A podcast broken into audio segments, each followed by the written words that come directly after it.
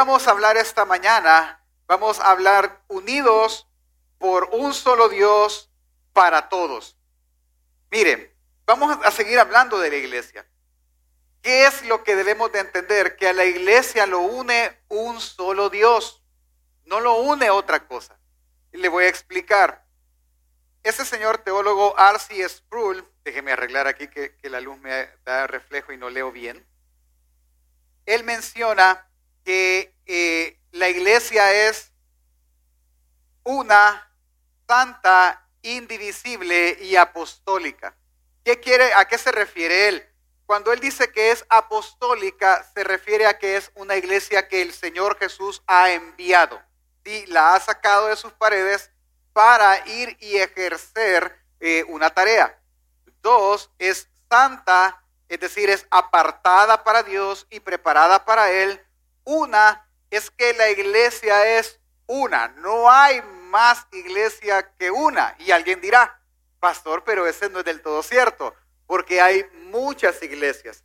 Lo que normalmente entendemos por iglesia, nosotros lo conocemos por denominaciones. Me voy a explicar. Por ejemplo, los bautistas es una denominación. Asambleas de Dios es una denominación. Los reformados como nosotros son otra denominación. Y así podemos ir hablando, Pentecostés y de muchas otras. ¿A qué nos referimos con denominación?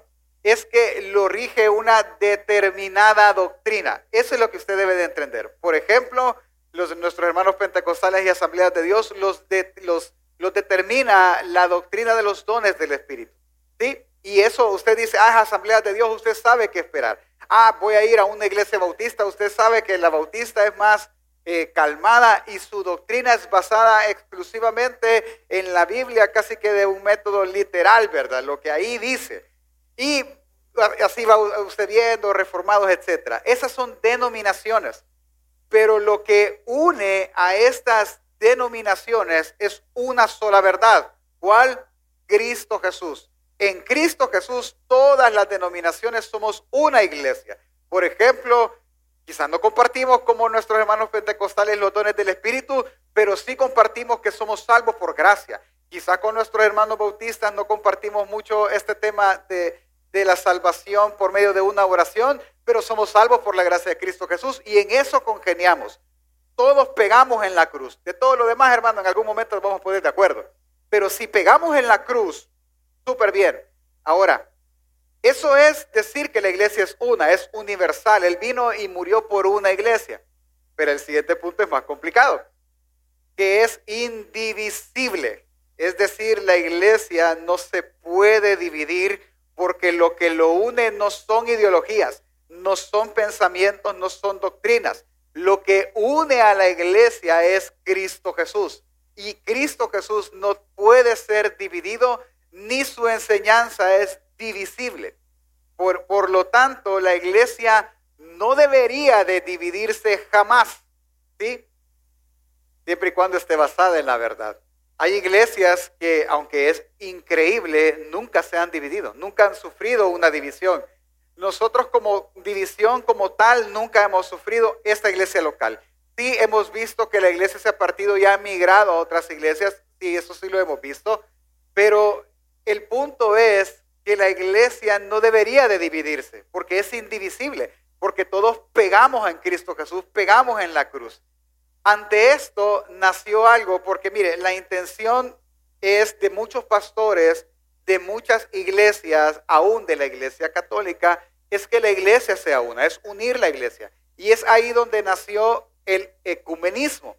¿Qué es el ecumenismo, pastor? Ah, el ecumenismo es el intento o el movimiento que tiene por finalidad unir todas las iglesias cristianas, todas las iglesias de otras denominaciones, pero no en Cristo. ¿Sí? El ecumenismo o el deseo de venir y unificar la iglesia es bueno si está basado en Cristo. Pero el ecumenismo me dice a mí que yo debo de tolerar las creencias de las demás personas porque ellos tienen sus creencias como yo tengo las mías. No, yo no puedo intentar unir la iglesia eh, sacrificando la verdad. No puedo. El viernes pasado hubo un, un evento que yo lo vi, hermano, yo lo vi, yo lo quería ver, ¿sí? Eh, que fue de, la Iglesia Bautista, del Tabernáculo. Buenísimo, eh, buenísima uh, afluencia de gente, 41 mil personas se congregaron en el estadio. Y qué bueno, y adoraron y cantaron y todo. Y dentro de los lemas que ellos tenían, ellos decían que traían algo para todos. Ay, como, así. Ah, traían varios ministros de alabanza de diferentes géneros, urbano, más congregacional, más eh, dado a los dones, etcétera, al punto que, tengan en mente esto, el tabernáculo es una iglesia bautista ortodoxa. Bueno, hoy no tanto, pero es una iglesia bautista. ¿Qué se refiere? Que ellos, su enseñanza es bíblica. Ellos, eh, con el tema del don del Espíritu, es muy parecido a nosotros que mm, no, no, ah, hay algunos que no, no aplica como se practican hoy, eh, palabra de profecía, lenguas, etcétera. ¿Por qué lo puedo decir tan seguro? Porque yo ahí me congregué por mucho tiempo, hermano. Y lo que aprendí en teología, primero lo aprendí con ellos. Entonces, ¿qué hicieron el viernes? No, el viernes dieron palabra a, ti, ti, ven, ven. Y le dieron palabra al, muchacho y le dieron palabra a un par de hice para otro pastor dando profecía que en 10 días iba a pasar lo que en 10 años en esta nación iba a pasar. Y un montón de cosas. No, está bien querer reunir a todos, pero no, no sacrificando la verdad que yo creo. Eso es lo único que usted debe entender. ¿sí? ¿Sabe qué es lo que sucede al, final? Que somos burla, el Evangelio es burla del país. ¿Por qué? Se paró este, la voz líder de Miel San Marcos y él leyó un texto, él lo leyó muy bien en Isaías y él dijo, y tus, termina diciendo el versículo, tus puertas serán alabanza. Y él estaba diciendo que el país debiese de ser así, un país que adora. Y él lo miraba en esa gente, ahora un país que adora. Y, casi que todos los músicos que tocaron mencionaron eso, que si ven un país que le gusta adorar a Dios y que bueno porque tus puertas llamarás alabanza. Y que bueno, ¿sabe qué dijo el noticiero El Salvador, que él había dicho que por la seguridad que el presidente había otorgado, el país era un país seguro. ¿Por qué pasan esas cosas? Porque quieren unir a la iglesia sacrificando la verdad. Por eso pasan esas cosas. ¿Qué nos toca hacer a nosotros? Hermano, entienda que lo que nos toca hacer no es unir la iglesia, no es esforzarme porque todos creamos algo, es que todos ya estamos unidos en Cristo Jesús. ¿Qué nos toca hacer a nosotros? Esforzarnos por mantener esa unidad. Y eso es lo que vamos a aprender hoy. Hay una verdad que, que une a la iglesia. ¿Cuál es? Cristo. Es que Dios es uno para todos, para todos nosotros y para todas las iglesias. Por tanto, lo que tú y yo debemos de hacer es esforzarnos en mantener unida a la iglesia, porque es una. La iglesia que él formó es una. Para eso vamos a estudiar de nuevo el libro de Efesios, como lo habíamos anunciado la semana pasada. Acompáñenme al capítulo 4. Antes de seguir, déjeme orar también para que Dios nos guíe y principalmente para que Dios nos dé sabiduría al leer el texto bíblico. Acompáñame a orar, por favor. Señor, gracias te damos en esta mañana porque vamos a aprender de algo que es sumamente necesario, Dios, en cada uno de nosotros, que es venir y aprender del texto bíblico, venir y esforzarnos en mantener unida una iglesia que tú creaste. Danos sabiduría en el texto, dame a mí, Señor, las palabras correctas para enseñar a mis hermanos a tu iglesia, la cual compraste con sangre. En el nombre de Jesús, amén y amén. Bueno, Acompáñame por favor a Efesios capítulo 4. Déjeme dar una pequeña introducción para, no, para que todos tengamos el, el hilo de lo que vamos a hablar tomándolo desde la semana pasada. En el capítulo 1, perdón, versículo 10, si usted me acompaña en su Biblia, que le invito a siempre andar una Biblia, sea en su teléfono o en papel, donde usted se sienta más cómodo, pero ande una y léala usted ahí, no, no se atenga a lo que leemos en la pantalla a veces, porque es tecnología, en algún momento va a eliminarse y va a, va a fallar. Lea conmigo. Versículo capítulo 1, verso 10 dice, de reunir todas las cosas en Cristo en la dispensación del cumplimiento de los tiempos, así las que están en los cielos como las que están en la tierra. Ok, Pablo viene hablando de que la voluntad de Dios está centrada o está dedicada en Cristo Jesús. Cristo Jesús es el centro de la voluntad de Dios. Él tiene un deseo y tiene que ver con él, el cual se va a cumplir en, al final de los tiempos. Eso lo hemos hablado. Ahora, lo que debemos de preguntarnos es cuál es la voluntad de Dios. Sí, reunir. Y decíamos, de reunir todas las cosas en Él. Y la pregunta que hacíamos era, ¿qué son todas las cosas? ¿Cuáles son todas las cosas que Cristo Jesús quiere reunir en Jesús? Y las dividimos en dos grandes partes. Todas las cosas es todo aquello que tiene la imagen de Dios, es decir, el ser humano, nosotros tenemos la imagen de Dios, eso quiere reunir Dios en Cristo. Y lo segundo es la creación misma. Para entender y ir aterrizando más, ¿qué es lo que está reuniendo con el ser humano Dios en Cristo Jesús? Ah, es a la iglesia. Primero es aquel hombre caído que por el pecado está lejos de Dios, Él lo unió en su pueblo. Pero ahora Él extendió su gracia hasta los gentiles. Entonces, judíos y gentiles, el deseo de Dios, la voluntad de Dios es reunirlos en Él y al reunirlos en Él formar una iglesia. ¿Me doy a entender, hermanos? Esa es la voluntad de Dios. Entonces, la voluntad de Dios en Cristo Jesús es el construir, edificar, reunir una iglesia para sí mismo. Eso lo aprendimos la semana pasada. Ahora bien, ¿cuál es el punto de venir y reunir? Veamos, pensemos los que estamos casados acá. Los que estamos casados podemos pensar algo, que unir dos personas en una sola casa es complejo. ¿sí? Eso no es fácil. Porque cuando uno es novio, yo me acuerdo, yo de novio podía hacer el gran esfuerzo. Yo me acuerdo que una vez venía de, de, Zacacoyo, fui a mi casa donde mis papás allá por el zoológico, agarré el carro y me vine hasta Popa solo para ver 30 minutos a, la que era mi novia y mi esposa en ese momento. Uno puede hacer un gran sacrificio, pero cuando nos unimos los dos y nos encerramos en cuatro paredes, hermano, ay, empezó la, la fricción. Mira, ¿Y por qué agarras la pasta de en medio? Agarrarla desde abajo. Mira, ¿por qué dejas abierta la bolsa del pan? Cerrar la bolsa y empiezan esos pleitos que antes no existían, porque no había tanta conexión. Meter dos pecadores en una misma casa generará eso, pero ¿qué hace la pareja? Ah, va, se esfuerza. Vaya, no le gusta que deje los calcetines en la sala. Va, ya aprendí. Los, los calcetines a la cesta. Va, la pasta desde abajo. La bolsa del pan cerrada bien y uno se esfuerza por mantener la armonía en el matrimonio. ¿Me doy a entender? Entonces, al pensar Pablo en la iglesia, él entiende que estamos uniendo dos culturas sumamente diferentes, judíos gentiles, santos paganos, y los estamos reuniendo en Cristo, estos se van a pelear. Es como lo que nos ha pasado y lo que pasa a lo largo de la historia es venir, reunirnos todos nosotros, pecadores, en una sola iglesia.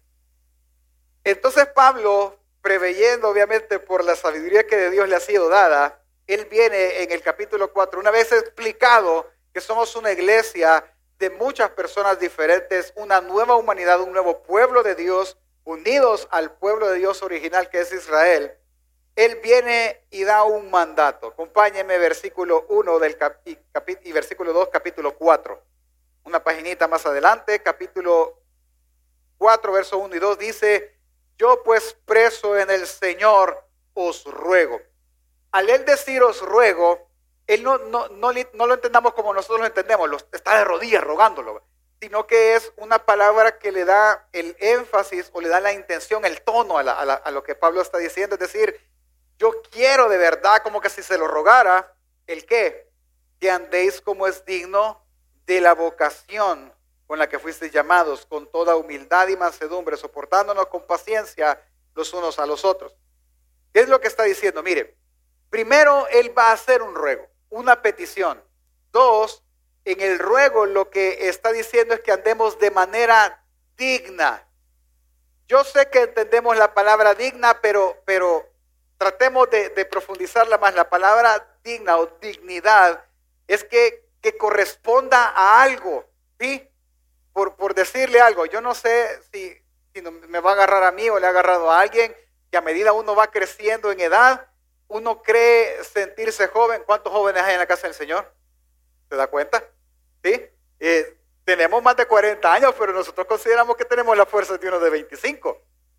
Y creemos que tenemos la apariencia de uno igual.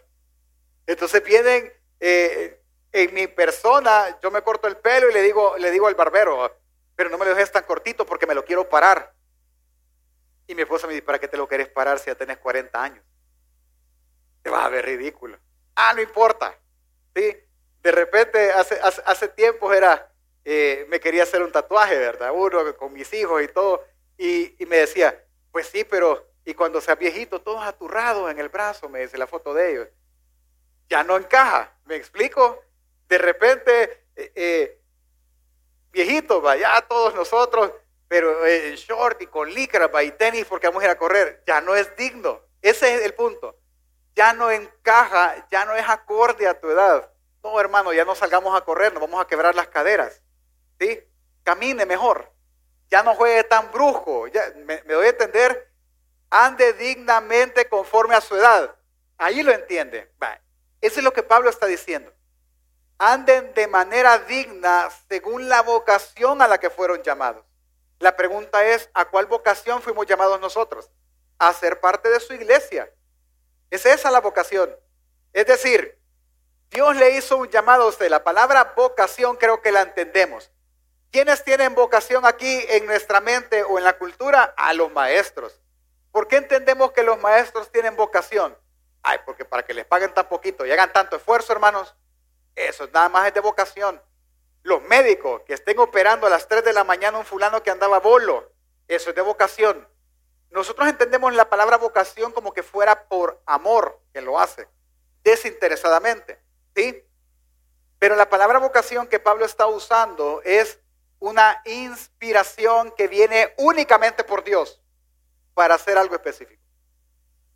Entonces lo que él está haciendo es que él tiene la vocación, el llamado exclusivo de parte de Dios para que tú y yo nos comportemos de manera digna en la iglesia, conforme a como la iglesia espera que nos comportemos. La iglesia refiriéndose a cómo Cristo Jesús le diseñó. El llamamiento es hacer parte de la iglesia y el deseo de Dios para con Cristo es unirlo con Él. Por lo cual, Agárrese, hermano. Dígale de la par, agárrate. ¿Sí? Porque esto, como dicen los puertorriqueños, candela. Mire, entendamos. Él va a hacer un ruego que tiene que ver con la manera digna de vivir de una manera digna conforme a la vocación que nosotros fuimos llamados, de ser parte de la iglesia. Pero esta, esta solicitud que Pablo te está haciendo, solo lo puedes hacer de una manera humilde, mansa, y él avisa, y soportándonos unos a otros. Si no, si, si no vas con esas tres cosas, no vas a poder. ¿Sí? Entonces, la pregunta es, ¿cómo le hago honor, pastor, al llamamiento de ser parte de una iglesia? ¿Cómo le hago honor a eso? Y antes de, contestar la pregunta, le voy, a, le voy a hacer una a usted. ¿Cuántos de los que están aquí, voy a hacer dos, se consideran parte de la iglesia de Dios universal? Levantemos la mano. Amén. ¿Todos? ¿Y cuántos se sienten parte de la iglesia local? Amén. Ok, me alegra. Entonces, para nosotros es, ¿cómo hago honor a ser parte de esta iglesia local y a ser parte de la iglesia universal? ¿Cómo hago ese honor, pastor? Ah, dice versículo 3, solícitos en guardar la unidad del Espíritu en el vínculo de la paz, un cuerpo y un espíritu, como fuisteis llamados también en una misma esperanza de vuestra vocación. Un Señor, una fe, un bautismo, un Dios y Padre de todos, el cual es sobre todos y por todos y en todos. ¿Cómo le hago honor? Ok, primero, la palabra solícito tiene que ver con diligencia con hacer algo bien, con esmero. Entonces él dice, esmérate en guardar la unidad. ¿Sí? Es decir, esfuérzate en que la iglesia siempre sea una. en que no hayan divisiones en el espíritu. E, es decir, Él no está hablando únicamente de algo carnal, de, de un lazo emocional. Él está hablando de un lazo espiritual. ¿Por qué debo de ser diligente en mantener y esforzarme en mantener la unidad del espíritu? Porque todos fuimos llamados en un solo cuerpo, en una misma esperanza, por una sola fe, por un solo Señor, llamados por un solo Dios y Padre de todos. Aquí no hay dos, aquí solo hay uno y todos fuimos llamados a eso. ¿Sabe cómo es? Sintieron el temblor de hace unos días, el temblor terremoto, así fue de seis. ¿Sí? Los que trabajaron o los que estaban trabajando normalmente le dicen, vámonos al punto de qué? De encuentro. Es decir, y todos vamos para allá, y todos parados ahí, pero están todos unidos. E, es eso el punto. No nos llamaron a estar en diferentes partes, nos llamaron a un solo punto. ¿Cuál? Cristo, porque esa es la voluntad de Dios. Reunirse todo en Él. Y una vez tú te reúnas ahí, ahí permanece. No, pero es que no, esfuérzate por estar ahí, porque no hay otra fe, hay una sola y solo está ahí. No, pero es que, es que hay un solo cuerpo y solo está ahí. Ay, sí, pero es que, cuesta, pero es que, pero es que mi Padre es Dios, hay un solo Padre, es Dios y está ahí. No hay otro. Así que no funciona, por eso es ridículo, perdone la expresión, pero es ridículo pensar, a ver, no, me voy a ir para otra iglesia. Y yo siempre se lo digo, y grábeselo, persona sale de una iglesia por una eh, diferencia o por un disgusto, va a ir a disgustarse a la otra igual. Porque el problema a veces no son las circunstancias, bueno, a veces no, el problema no son las circunstancias que me provocaron esa, esa eh, incomodidad, el problema es mi corazón. Y va a volver a pasar. Hasta que uno venga y dice, ah, ok, no, arreglémoslo de esta manera. Y entonces dejan de pasar las cosas. Es que mire, hágale honor al llamamiento. ¿Cómo? Esfuércese en mantenerlo unido. Hágale honor a eso. Y eso es lo que Pablo está diciendo. Ahora él aparentemente va a venir y va a cambiar el tema radicalmente, pero no, acompáñeme, voy a leer el texto, versículo 7 al 10. Es un texto problemático, pero hoy lo vamos a entender. Versículo 7 al 10. Pero a cada uno de nosotros fue dada la gracia conforme a la medida del don de Cristo. Por lo cual dice, subiendo a lo alto, llevó cautiva la cautividad y dio dones a los hombres. Y eso que subió, ¿qué es? Sino que también había descendido primero a las partes más bajas de la tierra. Y el que descendió es el mismo que también subió por encima de todos los cielos para llenarlo todo. Este texto normalmente es usado para decir una herejía. ¿Cuál? Que el Señor Jesús bajó a los infiernos. Para eso se usa ese texto y ahí se defiende, como otro en Pedro.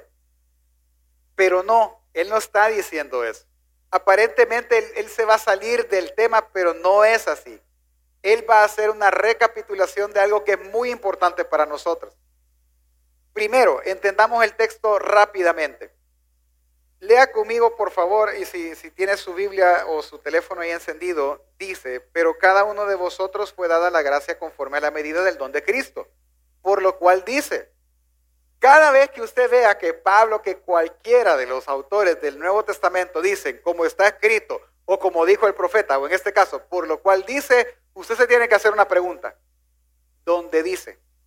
¿Dónde dice eso? Ah, ok, entonces por lo cual dice que subiendo a lo alto llevó cautiva la cautividad. La pregunta es, ¿dónde dice eso? En otra versión, ese texto, versículo 8, dice, en la versión Biblia de las Américas, por tanto dice, cuando ascendió a lo alto, llevó cautiva una huestes de cautivos y dio dones a los hombres. En la misma pregunta, ¿dónde dice eso? Lo que cambió fue la palabra cautividad cautiva por una cautividad de huestes. Es lo que cambió. Ahora bien, ¿Dónde dice eso, pastor? ¿Qué está citando Pablo de la Biblia? Él está citando el Salmo 68, 18, el cual dice, tú has ascendido a lo alto, has llevado en cautividad a tus cautivos, has recibido dones entre los hombres y aún entre los rebeldes, para que el Señor Dios habite entre ellos. Eso es lo que está diciendo David. Ahora, la pregunta que nos tenemos que hacer es por qué Pablo está citando a David y David, ¿será que él está hablando de un evento más grande en el Antiguo Testamento para cantar eso? Y la pregunta es sí. ¿Qué está cantando David? No nos vamos a ir a leer porque tendríamos que leer 2 de Samuel 7, 6 eh, y 7 y 1 de Crónicas 13, si no mal recuerdo. No lo vamos a leer porque son los capítulos completos, pero se los voy a contar. ¿Qué es lo que está pasando? Ellos acaban de conquistar Jerusalén. ¿sí? No tenían, acuérdense que están en el proceso de conquista y todavía ellos cometen el error en la conquista de dejar ciertos ahí alianzas que a la larga se dan vuelta y, son sus enemigos. Uno de esos era los jebuseos, que vivían donde después el lugar, vivían en el lugar donde después se levantaría Jerusalén, la ciudad del rey. Vienen ellos, atacan, los conquistan y ahora Jerusalén es de ellos y llegan a Jerusalén. Pero a David se le había olvidado, no olvidado, sino que en la historia va así, llevar el arca del pacto hasta Jerusalén, porque esa era la ciudad del rey. ¿sí? La arca del pacto estaba allá donde la dejó Samuel, ¿verdad? En una carpa. Entonces viene él y dijo, no, no es posible que yo tenga una gran casa y la, el arca del pacto esté allá, la presencia de Dios. Así que vamos a traerla. Y el relato es aquel donde van en un, en un carro y alguien mete la mano y este muere y se la llevan a la casa de Obededom y está ahí y hasta después la suben a Jerusalén. De eso está cantando él. ¿A qué se refiere es la pregunta? Él se refiere al punto en que ahora sí la presencia de Dios subió, literal, porque para llegar a Jerusalén es como que yo diga, voy a subir a mi casa, pastor, y porque va, que su casa quede en alto. Queda ahí arriba en San Salvador, ahí arriba. Si usted no sabía, Popa está abajo, está casi que un hoyo y San Salvador está más arriba. ¿sí? Entonces yo puedo decir, voy a subir.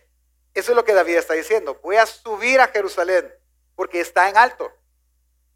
Entonces dice él, el Dios subió y llevó una cautividad cautiva. ¿Quiénes son esos? En el contexto de la guerra son los prisioneros de guerra, que antes eran sus enemigos y ahora son sus esclavos. Esa es la cautividad cautiva. Y cuando dice que dio dones, dio los despojos de guerra a sus soldados. ¿Ya? Eso es lo que Pablo tiene en mente del versículo de, Salmo 68, 18. Pero la pregunta es, ¿y eso en qué, por qué lo cita él? Ah, porque viene él y pensando dice, es que el Señor Jesús bajó a lo más profundo de la tierra, diciendo, o sea, de donde él estaba súper alto, bajó a lo más bajo.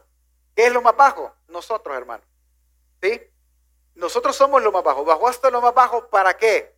Para tomar esa cautividad, nosotros que éramos esclavos del pecado, y llevarla, subirla a donde Él está. Eso es lo que Pablo está diciendo. Entonces, el sentido que viene en esto es, entiendan una cosa. Hay un solo Dios, un solo Señor, un solo Dios y Padre de todos. Él dio dones a los hombres. Ya le voy a decir qué dones. ¿Por qué? Porque Él trajo esta cautividad en el pecado, la hizo de Él y ha dado la oportunidad de que nosotros, su iglesia, estemos en la casa o en la ciudad del rey. A eso se refiere Él.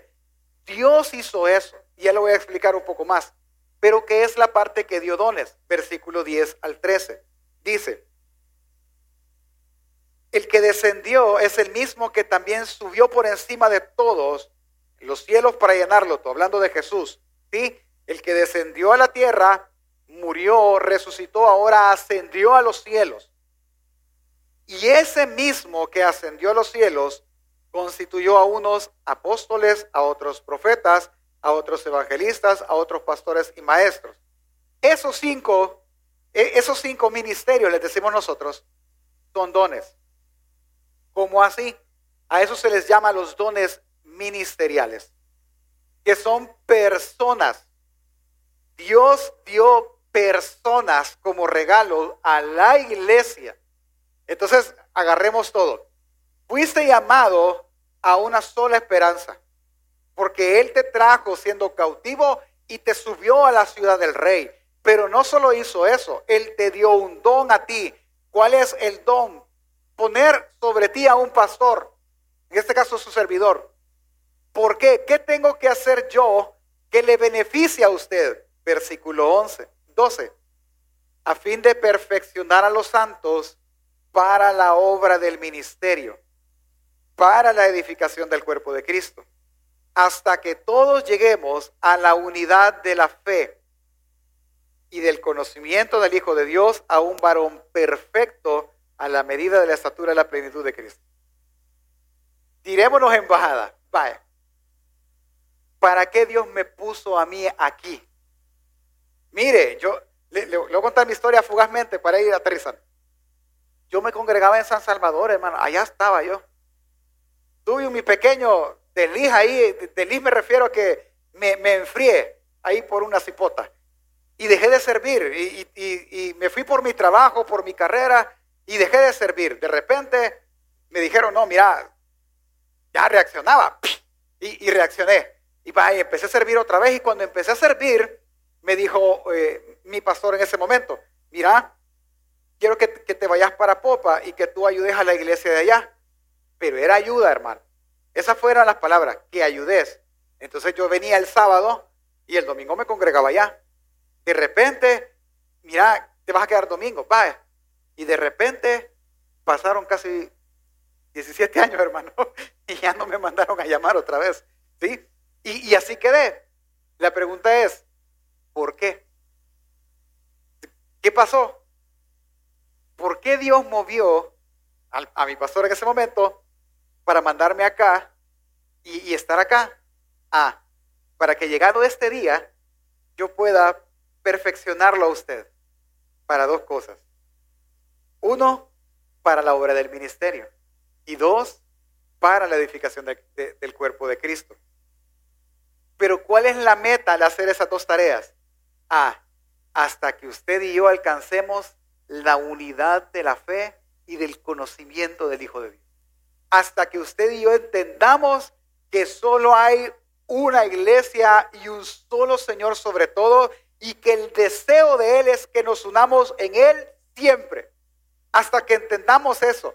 Mi finalidad, la mía, la de los diáconos, directores, discipuladores, maestros de niños, es una sola cosa.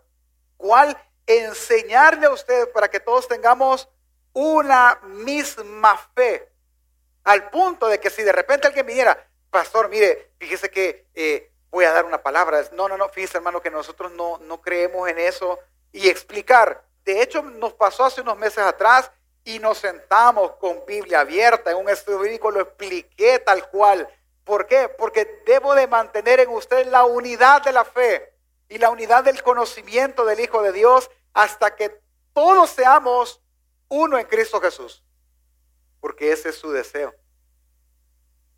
Versículo 14 y al 16, para que ya no seamos niños fluctuantes llevados donde quiera de todo viento de doctrina por la estratagema de hombres que para engañar emplean con astucia las artimañas del error, sino que siguiendo la verdad en amor crezcamos en todo aquel que es la cabeza, esto es Cristo, de quien todo el cuerpo bien concentrado y unido entre sí por todas las coyunturas se ayudan mutuamente según la actividad propia de cada miembro, recibe su crecimiento para ir edificándonos en amor. Mi tarea es que cada vez que se vea una ruptura es, no, no, no, venga hermano, venga, hablemos verdad, hablemos en amor. Miren, no debe ser así porque debemos de crecer, debemos de unirnos. Cristo nos une. En Cristo podemos superar todas las cosas. En Cristo podemos mantener la unidad. No es que a mí ese hermano no me agrada, me cae mal. Venga, va, a ver que él es bueno, venga, pero acá. Mire, hermano, ¿qué tal? Le presento. No, yo no le voy a decir, mire que a él usted le cae mal. No, eso, eso, eso sería desunir al cuerpo. Simplemente presentárselo. Mire, él es fulano, él es mengano, ¿qué tal? ¿Cómo están? Él hace esto, él hace lo otro.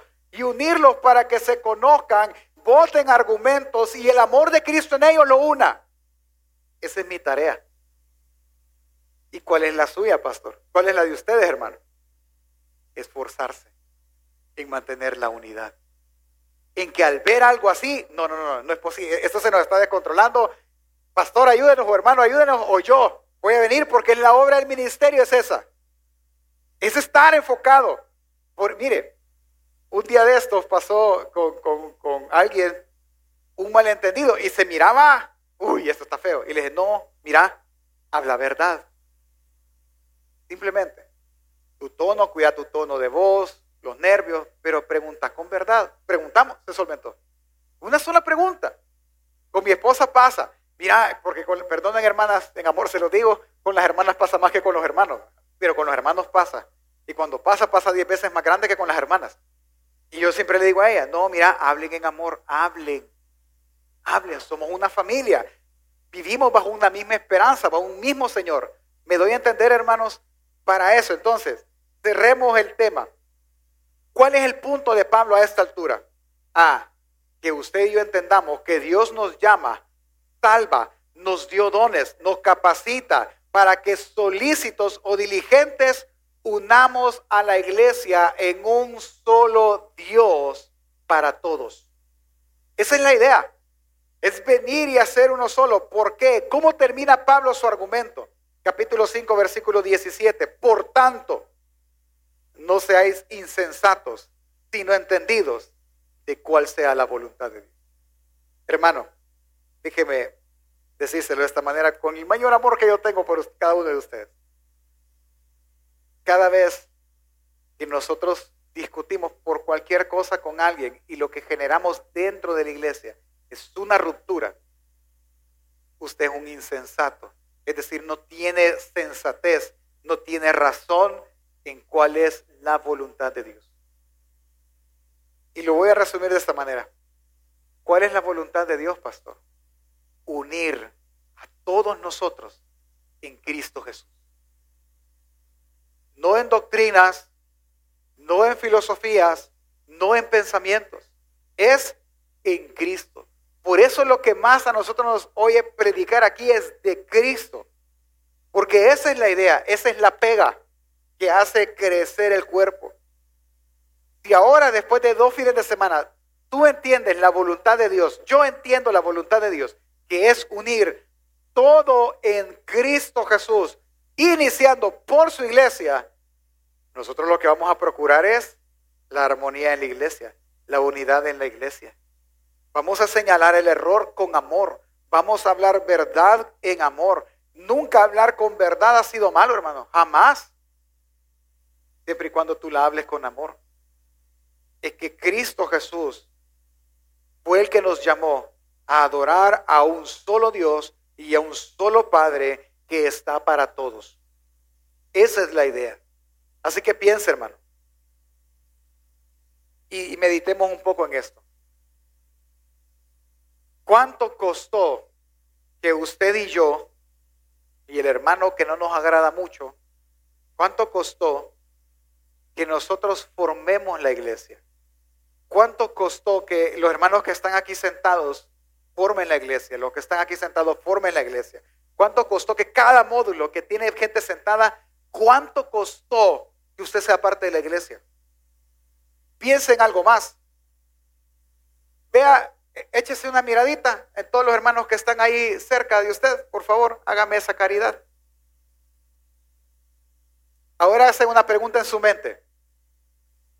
¿Y a cuántos de los que están aquí en este mismo bloque, a cuántos no les hablo yo? ¿Con cuántos nunca he compartido? ¿Cuánto costó que ellos estén ahí para que usted no les hable? Mire, hermano, a mí me da lástima, me indigna, me, me molesta que botemos un tomate podrido, que se pudrió porque nadie lo usó. ¿Para qué lo compramos? Pues? ¿Sí? ¿Cuánto le indignará al Señor tener aquí 40 personas y que no convivan en un solo Dios? Es que mire, alguien pudiese decir, pastor, ¿cuánto costó? Ah, fácilmente pudiésemos decir que costó la sangre de Cristo Jesús. Pero no, hermano, fue más. Fue mucho más como dice Filipenses, él tuvo que despojarse de todo lo que era él en esencia. Es decir, él limitó el uso de toda su naturaleza divina. Él dejó de ser igual a Dios en forma y tomó forma como la de nosotros, una forma frágil. El que, cree, el que vivía en luz inaccesible ahora habita y tiene que ser cuidado como un humano frágil. El que no necesitaba cuidado porque cuida del mundo, ahora necesitaba que vamos a celebrar el sábado que viene, necesita el cuidado de una familia mortal. Él no solo murió, hermano. Él vino, nació y en su proceso de ministerio, él sufrió escarnio, burla. Escarnio es burlarse de alguien al punto de ser humillado y despreciado. Lograr eso es escarnio. Él, siendo el Señor del cielo y la tierra, no tuvo ni siquiera un lugar donde poner su cabeza. No lo tuvo. Ah, hay una serie que yo estoy viendo que están tratando de recrear la vida de Jesús. Y yo nunca entendía esta, esta, esta forma. O sea, o sea, que Jesús no tenía casa. Si usted hace la cuenta, Jesús era de Belén. ¿Sí? Pero él era donde menos pasó y donde dormía, hermano. Él era un nómada prácticamente. A eso se refiere. Yo no tengo un lugar. Él no tenía siendo el dueño de la tierra. Hermano, él no, él, él, además de eso, él sufrió intentos de asesinato, persecuciones, traiciones, arrestos, golpes injustamente. Sus heridas llegaron al punto de desangrar literalmente su cuerpo. Principalmente toda la ira de Dios cayó sobre él, muerto con un maldito y sepultado. Todo esto lo hizo por obediencia al Padre. Porque el Padre le pidió que lo sufriera. Y el Padre lo permitió y se lo pidió por amor a todos nosotros. Así funciona. Todo eso costó. Jesús lo hizo en obediencia al Padre y el Padre lo decreta y lo ordena porque nos amó a nosotros primero. Nuestra inclusión a la iglesia costó más que lo descrito en palabras aún. Nosotros no lo podemos entender, no lo podemos imaginar. Pero como Juan dice en un texto que usted conoce, el 3.16, porque de tal manera amó Dios Padre al mundo que envió a su Hijo unigénito a sufrir por todos nosotros, para que todo aquel que en él crea no se pierda, sino que tenga vida eterna. Porque no envió a Dios a su Hijo al mundo a condenar al mundo, sino para que el mundo sea salvo en él. Ese tiene, entiende y se puede ese texto. Es que eso fue lo que pasó. Dios hizo que su hijo sufriera porque Dios lo amó a usted, me amó a mí, para incluirnos en el plan de reunirnos en el Hijo a todos. Y ahora despreciamos lo que Él formó. Y ahora no nos esforzamos en unir lo que Él con su muerte logró. Porque mire, la iglesia fue lograda en su muerte. Juan 12, del 31 al 32 dice, hablando Jesús, ahora es el juicio de este mundo, dice Jesús. Ahora el príncipe de este mundo será echado fuera y yo seré levantado de la tierra y a todos atraeré a mí mismo. Y él está hablando de su muerte. Cuando él sea levantado como la serpiente que levantó Moisés en el desierto, a todos atraería a él. Ese es el deseo del Padre. Por lo cual lo podemos ver en toda la Biblia. Él cumplió el deseo del Padre reuniendo todas las cosas en Él y lo menos que nosotros podemos hacer es ignorar el llamado de Dios para nuestra vida. Así que arrepintámonos, pide a Dios que nos salve si es que no te ha salvado y que, que te haga formar parte de esta iglesia. Ahora bien, sabiendo esto, hermano, terminemos y pensemos en algo. Él dio su vida literalmente, renunció a mucho, a cosas que nosotros no nos podemos imaginar siquiera, para que hoy podamos ser parte de la iglesia. Creo que en gratitud, lo menos que nosotros pudiésemos hacer es vivir, trabajar y desgastar nuestras vidas en mantener unida a la iglesia. Es lo menos que podemos hacer. Es lo menos que nosotros debiésemos de vivir. Mantenerla unida a la iglesia en un Dios que es para todos, en uno solo. Hermano, hay una verdad que une a la iglesia y esa es Cristo Jesús. Cristo Jesús une a la iglesia, quien es Dios para todos nosotros. Por lo tanto, hermano, esfuércese por mantener unida a la iglesia que Él, que en Él es una. Esfuércese en eso. Procure eso. Pastor, ¿y cómo lo hago? Ay, mire, aquí entramos al punto más crítico, que si usted lo quiere leer despacito, ¿cómo me esfuerzo yo en unir a la iglesia? Pues tendríamos que leer Efesios 4 del 17 hasta el Efesios 6, 20, porque así se mantiene unida la iglesia. Pero como no tenemos tiempo, se lo voy a mencionar yo. ¿Qué debo hacer que ayude a mi iglesia a mantenerse unida? Uno, quítese la ropa del viejo hombre que está viciado con todo tipo de mañas de la carne. Quítese eso. ¿Cómo así? Por ejemplo, si de repente estamos en una cena, que e, es lo típico de esta época en la iglesia, cierres de grupos de discipulares, los ministerios celebran la Navidad juntos, etcétera, y de repente estamos sentados y usted ve que a usted le pusieron un pedacito así de carne y al otro hermano cholotón. Yo le caigo mal al hermano Mario porque le está sirviendo. Le caigo mal. Quítese ese vicio de la carne. Quítese eso. Ve, a mí no me dieron pan dulce, solo el café. Lo están cuidando usted diabético, hombre. Quítese esa maña de pensar que todo mundo está contra usted. Despójese del viejo hombre. Nadie en la iglesia lo anda siguiendo, hermano. Nadie le anda cobrando. Nadie, todos quieren tener una relación con usted. Por interés me buscan. No quites ese pensamiento carnal. Eso es lo que Pablo dice. Despójense de toda la manera de vivir que traíamos en la carne. Hable cada quien verdad con los demás. Hermano, le he hecho algo. Y en su mente, uno piensa en la mente, ah, es que no le voy a decir porque no me quiero complicar la vida. Dígaselo, hable verdad, no mienta. Porque cuando nosotros mentimos, es que nosotros empezamos a fracturar la iglesia. Hable verdad cada quien en amor. Renueven su mente, es decir, pensemos realmente en lo que la Biblia dice y empecemos a votar nuestros propios argumentos. Empecemos a votar las propias cosas que nosotros hacemos. Menciona a él, airaos pero no pequéis. Y no se ponga el sol sobre nuestro enojo. Que eso normalmente lo aplicamos al matrimonio. Pero esto funciona así, mire. Si un hermano me hizo enojar, primero yo voy a renovar mi mente y voy a pensar que no fue intencional.